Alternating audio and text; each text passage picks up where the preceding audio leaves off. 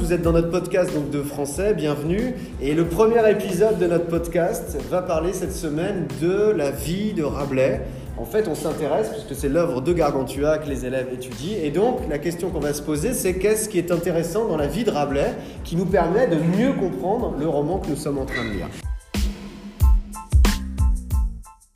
Alors, on avait autour de nous quatre spécialistes. Et euh, donc je vais tout de suite leur donner la parole. Alors peut-être en quoi connaître la vie de Rabelais nous permet de mieux comprendre le roman? Ça nous permet de comprendre son point de vue euh, en tant que médecin et en tant que prêtre. En effet, il utilise plusieurs termes scientifiques dans l'œuvre euh, qui, sont, qui étaient méconnus à l'époque. Est-ce qu'il y a donc des extraits en particulier qui parlent de médecine?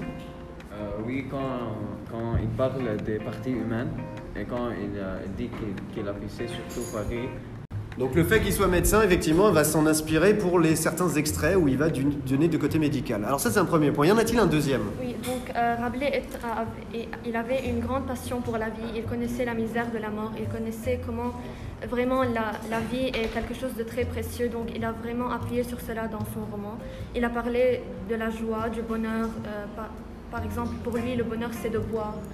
Euh, il avait d'autres passions qu'on va voir dans, tout au long du roman. Est-ce que vous savez comment on appelle quelqu'un qui, l'expression qui dit que c'est quelqu'un qui aime vivre, qui aime bien boire, bien manger, bien vivre en, en français?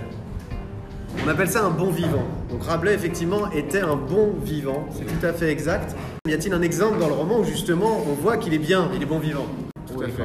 Quand tu est sorti de l'oreille de sa mère et il a crié Voilà, premier mot, Gargantua, à boire. À boire. Aussi dans le chapitre 5, je crois, quand il, quand il, le père de Gargantua a fait beaucoup de discours euh, quand il était ivre. Il a parlé de l'alcool.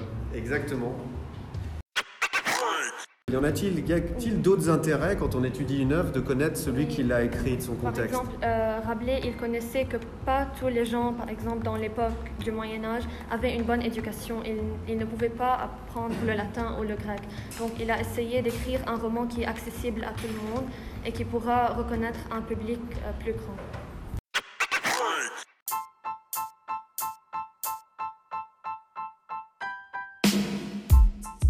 On voit comment Rabelais, effectivement, s'inspire de son quotidien, de, de, de, la vie quotidienne, de, ce qu'il vit, pour le glisser dans un conte pourtant, puisque c'est féerique, c'est un peu merveilleux, c'est une histoire de géant. Mais en fait, voilà, il va parler des gens autour de lui, il va parler de la misère, il va parler de la chronique quotidienne de ces gens dans un roman qui est pourtant un roman imaginaire. Je vous remercie. Voilà, c'est la fin de ce premier épisode de podcast sur pourquoi il est important de comprendre qui était Rabelais, à quelle époque il vivait, pour mieux lire Gargantua.